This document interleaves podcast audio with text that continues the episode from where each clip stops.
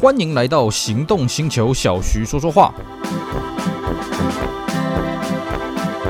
大家好，我是 Celsius。今天呢，我们来跟各位聊一个哎老少咸宜的话题啊。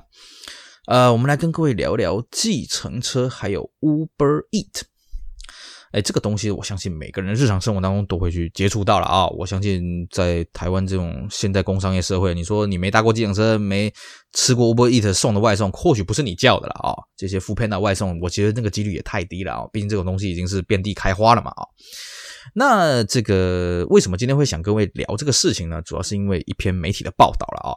像我自己呢，有在玩这个裕隆胜利的八零三啊，那各位如果对这个车子有兴趣呢，可以这个。到我们前面几集节目去找啊，我曾经讲过这个车，讲过蛮多集的了啊。那这个车当然是我们台湾的一个经典的一个啊，当年的国民车啊，当年的一个经济的一个发展的推手。那当然，我们这些玩老车的、玩老八零三的人，当然也是会去希望去回味当年这个啊柴油胜利野鸡车啦，当年这些风光的岁月嘛。不过在我们这个这个组织里面啊，还有这么。一台啊，它这个计程车还在开啊。我们节目录制的时候呢，它这个计程车还在开。那它是正牌的计程车哦。那当天呢，我们在某一次聚会的时候呢，就有一个媒体朋友啊，一个新闻的记者呢，就把这台车的故事给爆出来了。那爆出来之后呢，当然下面很多人回应说：“哎呀，我当年也是坐这个去赶这个什么大飞机的啊，我去赶这个兵营收价啦啊，什么有的没的，哈木啷当的啊，我们结婚啊、迎娶啊什么的。”好，当然我也发现哦，下面有不少人在酸呢、啊。哎呀，这个车这么破烂，我看到我都不想来啊。这个车子哦，这个这种这种车子，我根本不会想坐，要坐就坐最先进的啊，不要坐这个东西。我要告诉各位啊，如果你针对于这种老的计程车，你想要去拦他，我必须跟各位讲哈，你拦他，他不见得会停啊。为什么呢？这就是我们今天的主题啊。我们来跟各位讲一讲，开计程车还有 Uber Eat 外送员，什么叫做他们的最高境界啊？我一个车友啊，他老爸是开计程车啊，就是开了三四十年了啊，他也蛮厉害的，就是他做计程车这行，他就是用一台国民车啊，用一台什么 Altis，用一台 Corona Actual 什么的，就让他跑了好几十年。那么他的成功之道是什么呢？这个我也是很好奇。有一次呢，不经意的聊天，我才发现，哇，这个人厉害啊！啊，他竟然还出书啊！他出书怎么个出法呢？他就告诉你啊，诶，他今天呢是住在某个地方啊，那你从某个地方啊，比方说这个，假设他住在天母好了啊，啊，他实际上不是住在天母啊，假设他住天母，他会告诉你。你在天母，你早上如果几点起床？比方说你七点起床，你八点要出门，你应该去天母的某些地方去找客人。那那个客人呢，他可能会叫你带他去，比方说台北东区啊，比方说这个关渡大桥，那比方说这个红树林捷运站什么的。他就开始帮你去杀推。假设这个客人他要你带他到台北东区，那你把他客人，比方说你八点上车了，你八点半把客人送到指定地点，在八点半的时候，台北东区你应该去哪里找客人？然后这个客人可能又去哪里？他开始帮你杀推，开始帮你去研究说，若 P 则 Q 则 R。啊，那这些推推演怎么推啊？那种经验是若 A 则 B 则 C 则 D 啊，他帮你这样推推推推推，他告诉你在大台北地区怎么样载客是最有效率的，怎么样去哪里绕客人是最棒的。哇，我这样看一看，哇，Uncle 啊，你开自行车开到出书，哇，这根本就是自行车的宝典呐、那你怎么舍得跟大家分享呢？Uncle 跟我笑笑说啊，你还别这么说呢，我这本书啊没什么人买，哎啊，其实这么讲我就可以明白了。因为 Uncle 马上补一句，因为很简单，大部分开计程车人是不愿意念书的啊，只是一些小聪明、一些死脑筋啊，就可能觉得我就去这边排班，我就要怎么样怎么样，一个没的。他说他真的觉得很可惜，他想要分享给大家他这个成功的经验，他也的的确这样赚了赚了几栋房啊，买了几台车子啊啊，平常私底下代步的玩具。所以啊，他就跟我讲，真正在做计程车的，你不能是死脑筋，你要懂得去灵活的运用你的经验，靠着你的经验，然后呢，把它数据化，你不要只是说啊，我想到嗯，应该这边这边。他说他为什么出书？因为他要把它写下来，写下来印证这些东西的道理是不是正确的，然后什么时候要去修正，与时俱进嘛。因为比方说，呃，台北东区这几年可能又开始没落了，那可能未来要怎么去改，什么有的没的，夯不啷当，他要保持自己头脑的灵活啊。但是呢，我必须讲，这个安口并不是我遇过等级最高的计程车司机，我遇过等级最强的。是另外几个，他们是怎么样啊？不好意思啊，我们的计程车的那个这个空车的灯啊，基本上是不会开的。为什么呢？因为我们都是预约满的。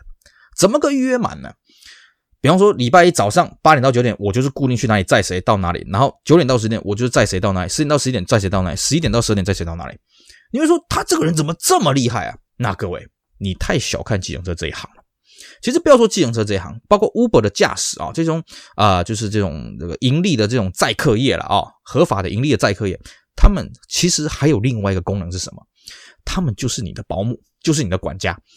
基本上啊，他为什么可以得到这么多客户的指名？因为他知道这个客户的需求是什么啊。某个老太太每天早上九点可能要去长庚医院，要去接受要去什么检查，然后呢，下一摊呢可能是谁谁谁要去哪里买菜，谁谁谁要去哪里看孙子，谁谁要怎么怎么。他说他在职业的过程当中呢，跟这些客人接触，就会跟客人去闲聊一下啊，你平常是干什么啊？原来你有这个需求啊，怎么怎么怎么？哎，大家一次两次见了面，哎。后来觉得这个人开车也是又快又稳啊，那么平平安送达目的地，然后呢，为人也风趣啊，这大家在坐车过程当中不会无聊，久久就就指明他了，所以他就跟我讲，小徐啊，如果你真的要叫我的车的话啊，你可能真的要提前跟我讲啊，那这个我好来安排一下时间，有谁可能离职请假，我赶快把他插进来。所以他跟我讲，他后面跑自行车跑这后面这几年啊，基本上没有在路上那边揽客的了，没有在那边路边排班的了，没有了，光靠这些熟客的生意做不完。所以，相对的，报纸上面曾经有这个，或者网络报道上面曾经有写过所谓的什么 Uber Eat 啊，这个什么 Foodpanda 的外送员，哎呀，这个，这个，这个什么很厉害的人啊，这这光光加入这个行列啊，这个月入或者数十万了啊，我不知道这个是不是真实的啦。哦，坦白讲，我是有点问号了。但是如果他今天是真实的，那我必须很佩服他啊，他这个人真的是厉害。但是呢，以我遇过最厉害的 Uber E 的外送员，最厉害 Foodpanda 的外送员是什么呢？不好意思，他们是不上线的。为什么？也是一样，计程车的原理啊、哦。今天他透过 Uber 的平台，可能去媒合到几组客人啊。那他他就是了解说，哎，客人他的喜好是什么？他为什么今天在这个时候他会叫这一个这个这个呃这个餐厅的这个小小吃店的这个什么东西？他就会去了解一下。哦，了解了之后呢，哦，然后呢，一次两次同样接待同样的客人，哎，大家彼此有点。信任感有点熟识感，然后他就去理解说，哎，这客人有没有什么特殊的需求？比方说，你有没有想要吃什么东西是 f o o Panda 是这个 Uber 上面没有提供的东西？那或者说你身边有没有人有这样的需求？或者说怎样怎样怎样？他就透过这个调查开始去了解，哦，原来这个人他有这个需求，他什么时候啊？比方说小朋友今天要吃什么什么的，甚至到最后变成什么呢？这个客人干脆说：“哎呀，我小朋友哈，这个什么都不喜欢吃了啊，那你帮他去想想办法。你看看你们 Uber Eat 最近最夯的是什么？什么年轻人最喜欢的，你就送给他，就这样啊，钱你跟我请。所以久而久之，他根本就不用上线了，他就是这个大家同行交流一下，了解一下，OK，他就知道说啊，今天早上礼拜一早上要送谁，这个十点要送谁，呃，中午要送谁，下午要送谁，晚上要送谁，全部都是自自己去跑了。”根本就不用去仰赖这种 Uber 叫外外送的这种系统，根本就不用了，就变成完全是这个私人管家、私人秘书了。这个叫什么？这个叫顾客管理啊。所以说了，我们今天在看，哎呀，有去笑一些什么计程车，你看这个老计程车司机，你看开那么久，能有什么多少前途什么什么的？你真不要去笑人家啊。当然，有些人是真的为了生活不得已啊，为了这个混一口饭，或是可能中年失业，这种例子我也遇过很多。因为像我自己啦。我自己因为有在玩车，开车的机会比较多。其实我坐自行车的机会真的是比一般人少。虽然我是住台北的，但是呢，每次我在坐自行车的时候，我都会试着去跟自行车司机去跟他聊聊。当然，你说我不可能一开始开开门这样说，哎，你为什么好手好脚去开自行车？当然不可能那么没礼貌。每个人做每个行业有他选择的自由，有他选择的背景。我就会用很委婉的方式去大概跟他先闲聊一下，然后可能跟他，哎呀，司机啊，我看你这个开车的又快又稳呐，哎，你应该开了好几年的计程车是不是啊？啊，这样这样，然后他可能就告诉我，哎呀，他其实是怎么样怎么样怎么样怎么样，把他故事讲给我听啊。那有时候我们就会跟他讨论说，哎，那你觉得哈，以你这样开计程车，你觉得什么样的开计程车的方法呢是最理想的？怎么样的玩的营运的模式是最棒？我我们去点 Uber 外送的时候也是一样，有时候跟外送员那边闲聊也是一样。哎，你觉得这个 Uber Eat 这个 Foodpanda 它的架构有什么好，什么不好？那你觉得要怎么去改善？怎么有的没的？我们也会去多少跟他闲聊一下。哎，为什么你要做这一行？那这一行到底有什么好，什么不好？什么地方值得改进的地方？对。然后呢，我们就发现其实。真的很多人不是因为说哦，他工作好像比较轻松，工作比较自由而去选择。其实有很多人是经过深思熟虑才决定他要去做计程车，他要去做 Uber Eat，他要去做 Foodpanda 外送的。不是各位所想的，哎，好像你今天什么啊不爱念书啊，你今天的一事无成你就去做这个了。真的不是各位所想的这个样子。很多人他是点点嘛价，点点嘛谈，不让你知道而已。我记得有一次啊，我在台北火车站，我那天搭国道客运北上了啊，那我在京站外面拦计程车，因为我实实在是不喜欢去找那些排班的啦，我在外面拦。结果就这么巧被我拦到一台宾士的计程车，当然他那辆宾士不是全新车，可是看起来也是蛮新的了哦。这样看起来大概也是两三年的计程车而已啦哦，就是两三年的宾士车，然后买来当计程车这样子。那我一上车呢，当然我就跟他闲聊说：“哎，大哥啊，以我们台湾的这个法规的规定哈，你今天你开宾士跟你开这个 Toyota，那你的这个费率也不会比较贵，为什么你选择宾士？”哎，他就跟我说：“小兄弟，你有概念啊？”他就跟我讲啊，其实。他们用宾士，对，他们的确，他们的开销养护一定会比 Toyota 凶啊，那些消磨什么比较大，可是他们的单位的运费没有比较高，所以他就跟我讲，所以呢，他一定要揽到比别人更多、更深刻的生意。换句话说，他就跟我讲讲一个小技巧，他说哈，我们呢，这个开这种宾士的计程车，我们要的就是什么？第一个是客人的长期包车，第二个是什么？是客人的临时起意。什么叫临时起意呢？今天。你经过一个公车站，明明明你是要搭公车的，哎，结果你看到有一台宾士计程车来，你上不上？尤其是什么？你今天你是带着妻儿老小啊，你今天几个人上公车可能也好几十块钱，那你上个计程车可能就多个几十块钱，可大家可以坐宾士啊，可以更舒服、更愉快的抵达目的地，何乐不为？所以他跟我讲，第一个，我会比任何人更勤于去绕公车站，而且呢会放慢速度，故意让人家看到我是一台宾士。然后第二个。我们车子在停红绿灯的时候呢，一定要被过路的行人看到。所以他说，要么你就停红绿灯的第一排第一个。如果你不是停在第一排第一个呢，你停在第二第二台的时候，你要刻意跟前面那一台呢稍微错开一点，然后距离稍微拉开一点，让过马路人知道我是一台宾士机动车。而且你要稍微靠边一下，吸引大家直接拉开你车门，直接上车。然后最重要的是什么呢？遇到一些商务客，可以跟他闲聊说：“哎，其实呢，公司如果贵公司有在接送服务的话呢，我们可以啊、这个协助贵公司啊。你今天呃商务客要来啊、你派这种宾士的计程车去接他，哎，你们也有面子，客人坐的也开心，对不对？啊，当然你们公司如果有跟什么租车公司长期配合，那就另当别论了啊。所以他说，他平常呢，就是固定的时间就是跟这些公司行号啊，尤其什么科技业啊什么的啊，这种上市上柜公司去配合啊，那么。或者是一些大饭店什么在前面这样配合，那不然呢就是什么呢？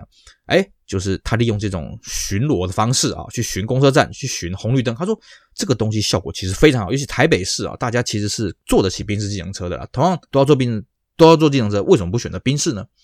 啊，那么另外一个呢，呃，这个我还有一次啊，那个我搭的比较远哦，那次车子大概三百多块钱啊，那我遇到了一个全新的、全新的 Lexus 的油电车，我也是非常惊讶。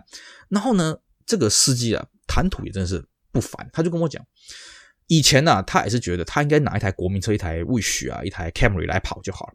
后来呢，他有一次啊、他就灵机一动，我今天买了一台全新的 Camry Hybrid，当然会有很多人上车。可是呢，这些人只是图我这台车新哦，他并不是图我这台车什么，或者说他可能只要抢个先体验而已。但是如果今天我买一个 Lexus，他就有发现。会来做 Lexus 计程车的人真的不大一样。他说，固然会有那种真的就是，哎呀，有 Lexus 为什么不做？但是他发现会来特别来找 Lexus 的人真的是大有人在，尤其这种全新的。然后呢，他就会跟车主在车上的客人啊、乘客好好的聊天，好好的交换意见啊，包括从时事啦、财经啦、投资啊什么，都会大家都会闲聊。所以他说，他基本上是把这台 Lexus 智能车当做一个 EMBA。当做是他跟商务人士交流的机会，因为他说，来我这个车子来乘坐我这台车子的人，其实素质真的跟他以前在开 Camry 不大一样。那久而久之，他交交换到这些情报之后呢，他再把跟前面的客人交换到情报，跟后面一个客人再继续交流，诶，他得到东西更多。所以他说，他觉得他在开计程车。虽然是他的表面的工作，可是更多的是他在吸收时事，他在吸收分析，而且这些东西完全不收钱。像他说，他偶尔会载到那种节目通告那种什么啊财经的名嘴，他会跟他们闲聊两句，这些财经名嘴也都很惊讶，为什么？因为一般计程车司机不懂这些东西啊。第一个，你这个人开了一台全新的 Lexus 的计程车，已经算是哎让人家有一个先入为主的一个不错的印象。然后第二个就是什么？哎你的谈吐跟人家不凡。然后他坚持他的车上一定要干干净净，而且他一定穿西装打领带，整整齐齐的。然后这个开车一定要非常优雅，还要戴个这个这个这个这个帽子，就像我们警察那种这种大扁帽那种哦。他说一定要给客人有这种印象，所以他说相对的啊，他自己也接了很多这种名嘴的这种接送的这种固定的包车也有，但是更重要的是，他觉得他透过这台车子，他认识到了更多的朋友，认识到更多的知识，所以他也跟我讲，他下一台他一定要买什么，他一定要去买 Tesla。他觉得 Tesla 这个车子，就算今天养起来哈，可能车资什么不划算，可是光是收取这些知识呢，它的价值就已经不是这个车价可以去比拟的。